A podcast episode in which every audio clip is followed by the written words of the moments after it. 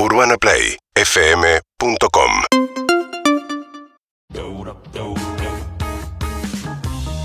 En la terraza acá de Urbana con Mauricio Dayú. Hola Mauricio, bienvenido, ¿cómo ¿Cómo estás? están ustedes? Muy bien, un placer recibirte por acá. Qué lindo, Clemente. Mirá qué clima este. Días hermosos. Divino. Espectacular. ¿Estás en un gran momento, como siempre? Siempre que te encuentro estás en un lindo momento dirigiendo teatro y, y haciendo dos obras que tienen todo que ver con vos y con tu vida. Sí, mucho, mucho. Eh, la verdad que es un momento inmejorable. Eh, tal vez por la coincidencia con, con el público, que es algo que siempre termina de completar la vida de un actor, ¿no? Sí, pero hace 10 años que estás en este momento, me parece, o 15. No es que esté buscando el caramelo negro o la, o la mala, pero digo, eh, ¿no? Pa- Pareciera Sí, una sí. velocidad crucero en el que estás muy estable haciendo cosas que tienen éxito y que a vos disfrutas mucho de hacer. Sí, sí, he tenido mucha continuidad, por suerte. Tal vez eh, es un poco la devolución del remo de los primeros años, porque estuve bastante tiempo fuera de combate y, y no parecía que... ¿Fuera o el arranque fue más, más hostil, más eh, un camino más empedrado del te diría que... que tengo varios arranques. El, el primero de todo, que es la llegada a Buenos Aires desde una ¿De Paraná? provincia del interior, sí, de Paraná. Este, muy bien recibido porque no conoces ni las calles, todo, Claro, claro. atienden muy bien. Pero después inmediatamente pasás a ser uno más y yo sentí, me acuerdo, como si me hubieran pegado una patada y me hubieran mandado al córner y, y de ahí tenía que volver a entrar a la cancha y ya no era el pibe que venía del De tu primera oportunidad sentiste que mm, fuiste un costado. Sí, sí. cuando empezó. Sí, sí. Después por muchas razones, muchos condicionamientos sociales, muchas cosas que no entendés. Este, yo me di cuenta rápidamente que la iba a tener que sorprender a la vida porque la vida no me iba a sorprender a mí. No, no había nada preparado para mí. La suerte era algo que eh, era esquiva, digamos. Pero ¿cómo, ¿cómo llegaste a esa conclusión? ¿Pasó algo? Bueno, ¿Un en- golpe, en un palo? No, no, nunca nada grave, ¿no? Pero en principio, eh, esas primeras cosas que te hacen tener fe en lo que vos querés hacer, la mayoría de las cosas estaban relacionadas con mi vocación, con desarrollarme como actor. No pegaba un solo casting, no me llamaba nadie para nada. Donde hacía bien un rol no tenía continuidad.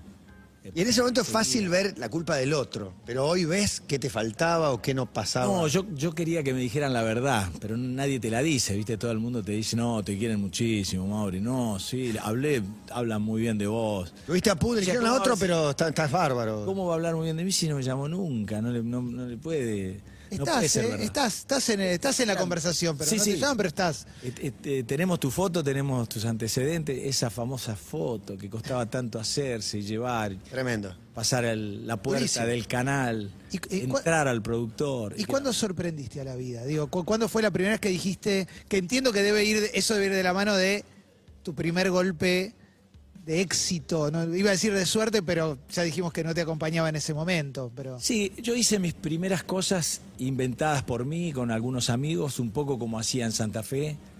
Y entonces tenía como la, comprobación de que, de que entre el público y yo en algún momento iba a tener que haber romance porque algo pasaba. Solo que después la, la carrera o, o lo que sería eh, lo que se parece a la vida de un actor que, al que le va bien eh, no tenía continuidad. Pero interiormente yo tenía mucha fe en lo que hacía. Entonces empecé a, a inventar proyectos yo mismo. Y pasé de ser actor a autor, de autor a productor. Bueno, pasé por todos los rubros, hasta tener mi sala, dirigir. Pero fue todo muy de a poco y siempre con la clara convicción de que si algún día no se me daba, yo me iba a morir tranquilo porque iba a vivir haciendo lo que a mí me gustaba, aunque no me fuera bien. Y eso me permitió desarrollarme, aprender. Y fue una suerte porque cuando los demás te eligen o, llega ese momento de la oportunidad, de la suerte, no te eligen ni coinciden con vos por ninguna otra cosa que no sea por lo que sabes hacer. Entonces fue una buena elección. Ahí ya no, no, no me sentía ni inseguro, ni incómodo, ni nada, porque tuve que hacer en el mejor momento lo mismo que había hecho antes. Tenía esa práctica, así Claro, claro. Y encima ahora haces cosas que tienen todo que ver con vos. O sea, eh, te armaste el personaje y, el- y la historia a tu medida, ¿no? Eh, con el equilibrista, Sí. con el amateur. ¿Y las vas a hacer ambas? La estoy haciendo Ambas. Hago viernes, sábado y domingo en el Maipo, el Es un montón. Equilibrista, y martes y miércoles en Chacarera, en el Amateur.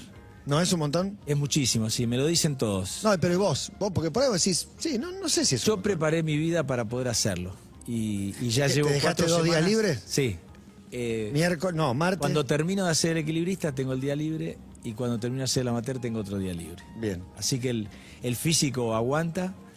Este, y, y te puedo decir que soy feliz porque son dos propuestas que me representan absolutamente arriba y abajo del escenario. Ese es un tema también, porque por ahí estás sobre representado. Por ahí en algún momento hasta necesitas hacer algo que no, que no hable de vos, que no cuente tu historia, que no te interpele tanto. O no, o sos feliz así. Eh, siempre me gustó salir de mis cosas y, y que me dirija otro, Claro. hacer otros textos, salir de, de lo que yo manejo. Siempre lo tomé como una vacación. Me gusta, aprendo, cotejo, salgo, te diría que más fortalecido para volver a lo mío cuando me toca. Claro, claro. ¿Cuándo te diste cuenta que, que el amateur tenía pasta para convertirse en un clásico? Porque digo, sé que al principio quizás hasta perdiste plata, cuando uno arranca con una obra, digo, pasa el furor de los primeros que van a verla, quizás tarda un poquito en asentarse, no, no- no sé cómo habrá sido ese primer camino, pero imaginarte 25 años haciéndola y que siga así funcionando y la gente la quiera tanto. Yo creo que aprendí a escuchar el aplauso, que es algo que, que a veces los productores, porque están, el aplauso del público los toma haciendo el borderó o los toma resolviendo otros problemas. Este, yo escuchaba un aplauso de poca gente, pero muy potente, muy fuerte. Yo decía, esto algún día tiene que andar, porque a estos pocos que vienen le gusta mucho. Y no solo eso, miraba por el agujerito que todos los teatros tienen en sus telones y muchas veces veía a las mismas personas que ya habían venido trayendo a alguien. Y yo decía, "Eh, tiene que funcionar, si les gusta a los que vienen y Muy bueno que reconocías a alguien. a los que ya veían. Sí, venir. y porque eran pocos. Claro. Este, y, y lo esperé, esperé, esperé, esperé hasta que eso fuera sumando. Algu- venían algunos que me daban la pauta. Nunca digo cosas así al aire, pero bueno, no sé, un, un día vino Darín Sí. y a los dos días vino con los hijos. Y decís, La che, vio él, esto quiso traer a los hijos a los es una días. señal muy fuerte esa. Este, me- digo, esto tengo razón, esto en algún momento va a funcionar. Y así fue, fuimos a hacer la, la primera temporada de Mar del Plata, después de un año y medio de bancarla así con 40 personas, pagando todo, porque los ingresos no, no cumplían con los gastos que teníamos. Este, y en Mar del Plata explotó, explotó a nivel premios, a nivel público, a nivel producción. Este, y eso ya hizo que se, se filmara la película, que viajáramos por varios países del mundo, que cumpliera el amateur ese deseo que yo tenía y que fuera una historia que, como pasa hoy, nos pertenece a todos, porque todos tenemos un sueño por cumplir. Y el amateur se cumple en el caso menos pensado, ¿no? en, en ese en el que todos tenemos prejuicios, que decimos, ¿y este qué va a poder? ¿Qué va a cumplir? Está buenísimo. Es, es conocida tu historia de, de- de- laburaste de muchas cosas, la de la del Bondi es un clásico, también de- a nivel vivienda, viviste en muchos lugares, ¿no? Te convertiste un poco en un sobreviviente, por ahí por eso después te instalaste en un lugar fijo y ya no te movió nadie más. Anoche me encontré con, con dos amigos con los que vivimos, que compartimos un cuartito un largo tiempo. eh, el director de la materia, el Indio Romero, y Gustavo Velati, autor de, de Claro, tantas sí. series, como Resistiré, ¿Compartían Vulnerables. un cuartito? Vivíamos en un, en un cuartito los tres, este, y, y nos reímos porque en un momento Gustavo se acordó porque vinieron a, a ver el espectáculo y se sorprendieron por la cola que había en el Maipo. Claro. Este, y, y Gustavo dijo, y pensar que dur- dormía en un estante. Porque en uno de los lugares que, que dormí, los amigos decían que dormía en un estante, porque era un, era un cuartito de guardar los muebles, y había venido alguien que para tener más lugar, porque tenía cuatro por dos, tres y, tres y medio por dos el espacio, no era muy, muy angostito, para poder poner su valija y una silla y algo abajo, eh, puso como un estante a media altura para dormir ahí y que le quede algo para caminar, para estar, para poner la ropa, esas cosas. Excelente. Y yo fui a parar ahí. y cuando alguien me iba a visitar decía, pero esto es un estante. Me dice, vos vivís en un estante. Pero hay algo, hay algo de esas historias, yo no sé si cuando suceden, que dormís en una estación de subte, dormís en don- donde podés, si sabés que estás construyendo algo, que eso va a ser un cimiento de, de un éxito posterior, o estás sobreviviendo simplemente. A mí me pasaba, yo había estado casi cuatro años estudiando una carrera que no me gustaba, viviendo en una ciudad que no me era muy... Sí, era muy hostil. muy- sí, que no, en, en una época también eh, la dictadura. Entonces había pasado eso y yo por más que no tuviera nada, estaba feliz de estar en el camino que a mí me gustaba. Tenía las 24 Claro. horas para soñar, para, para imaginar eh, mi carrera de actor. Y eso me tenía con una alegría increíble, que no me, no me hacía mal no estar seguro dónde iba a dormir, no estar seguro si tenía para comer, porque estaba en el camino que tanto me había... Ya estabas viviendo eso, de alguna manera, bien o mal, pero ya estás viviendo ese sueño, digamos. Sí, que, sí, que sí. lo busca ya está dentro. Sí, exactamente. Y es tan importante. Anoche nos acordábamos con, con Gustavo y con el indio que cuando caminábamos mucho, porque. Buena charla anoche, se, se cruzaron los Sí, tres que... sí, después Muy bien. Me interesa esa... Muchos años. Y puede haber destapado muchas cosas. Muchísimo, muchísimo. La charla de anoche. Y, y nos acordábamos que a todos los lugares que teníamos que ir teníamos que caminar, no teníamos ni bicicleta, ni Claro. moto, ni auto. Entonces caminábamos 20, 30 cuadras para ir a un lugar y decíamos, nos acordamos que cuando caminábamos íbamos diciendo, a vos te va a ir como a Lupi, no, a vos te va a ir como a Ulises Dumont, a vos, vos vas a ser como Halcón.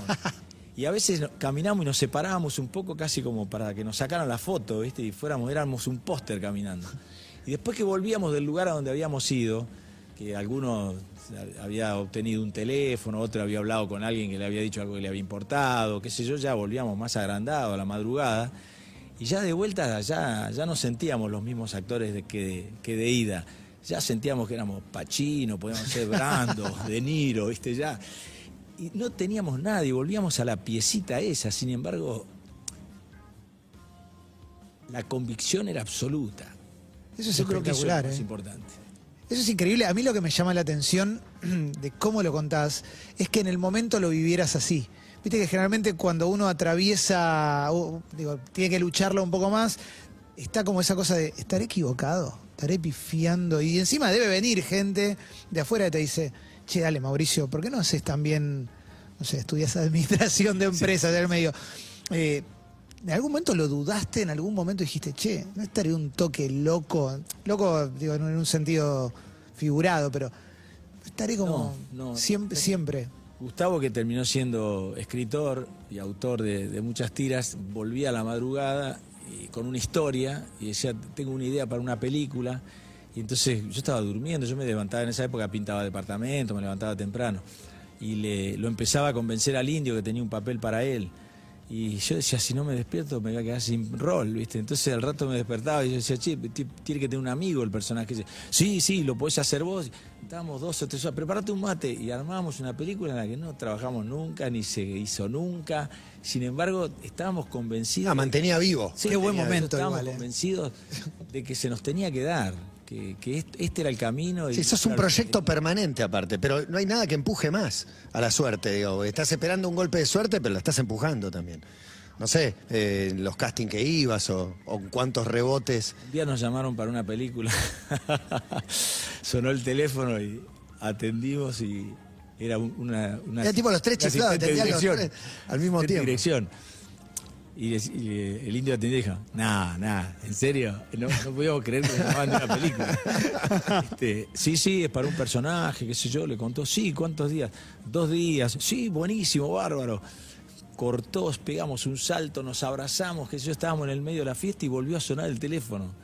Y atiendo yo y el asistente, ah, pensé que se había equivocado, ¿viste? Volvió a llamar. No, no, ah, pero ahí vive Mauricio de Ayú. Sí, sí, sí, está hablando conmigo. Ah, porque el director de la película que vamos a hacer te quería para un rol. No podíamos creer que era para mí también. Nos llamaron a los dos en el- tremendo, en la tremendo. misma Qué. Muy bueno, muy bueno. Qué groso, qué groso. Es- eso es espectacular. Todo, todo, todo- un gran todo- momento. Y después etapa- tuvimos mucha, mucha dignidad porque hicimos esa película. Una película que fue un éxito, eh, fue Hombre mirando al sudeste. No teníamos letra ninguno de los dos, trabajamos un par de días en la película sin hablar. Este, y al cabo de una semana volvió a llamar al asistente para decir que el director estaba ¿Qué hiciste en la película? Porque la- Yo la vi hice hace un médico mucho. mudo. No estoy ni en los títulos. ¿Era mudo o era un médico que no tenía No, letra? No, tenía letra. no tenía- un médico mudo es buena también. Él estaba siempre al lado del Escenas con médico. Hugo Soto, con- Dos o tres escenas que estaban al lado del médico donde que iba Claro. a atender a Hugo Soto. Lo querría ver Hay ahora, a ver si te relatos, reconozco. A ver si te reconozco. Hay uno de mis relatos que se llama Destino, creo que está ahí. Y está. Pasan los títulos y no estoy. No los títulos. No, no, ¿Por qué? Sí, sí. Es porque eran papeles muy chiquitos. Y a la, a- como a la semana llamó el asistente para decir que al director le había gustado tanto nuestro trabajo y que lo habíamos hecho tan profesional y con tantas ganas que quería darnos otro rol. Pero era un rol eh, donde tenían que estar dos actores, quería actores y quería que fuéramos nosotros por lo bien que habíamos trabajado. Pero eran dos personajes que no se les veía la cara, estaban tapados con una sábana mucho, blanca. Sí. Vos podés creer que no Quiere que estés adentro de solo empanadas, pero porque le la- encantaste. eh, es un primerísimo plano, por eso quiere a dos actores como ustedes. Es un primerísimo plano cubierto con una sábana blanca a la que en un momento le salta un chorro de sangre roja y se cubre la pantalla con la sangre. Pero Subiela iba a dirigir eso. esa, esa escena está en la película. ¿Cuál? Es una- Esa escena está en la película. Pero podés poner, un, podés poner una pelota con un palo y la sábana arriba y es lo mismo. dos. No, dos actores que Nosotros dos. con mucha expresión necesitamos. Mucha, mucha.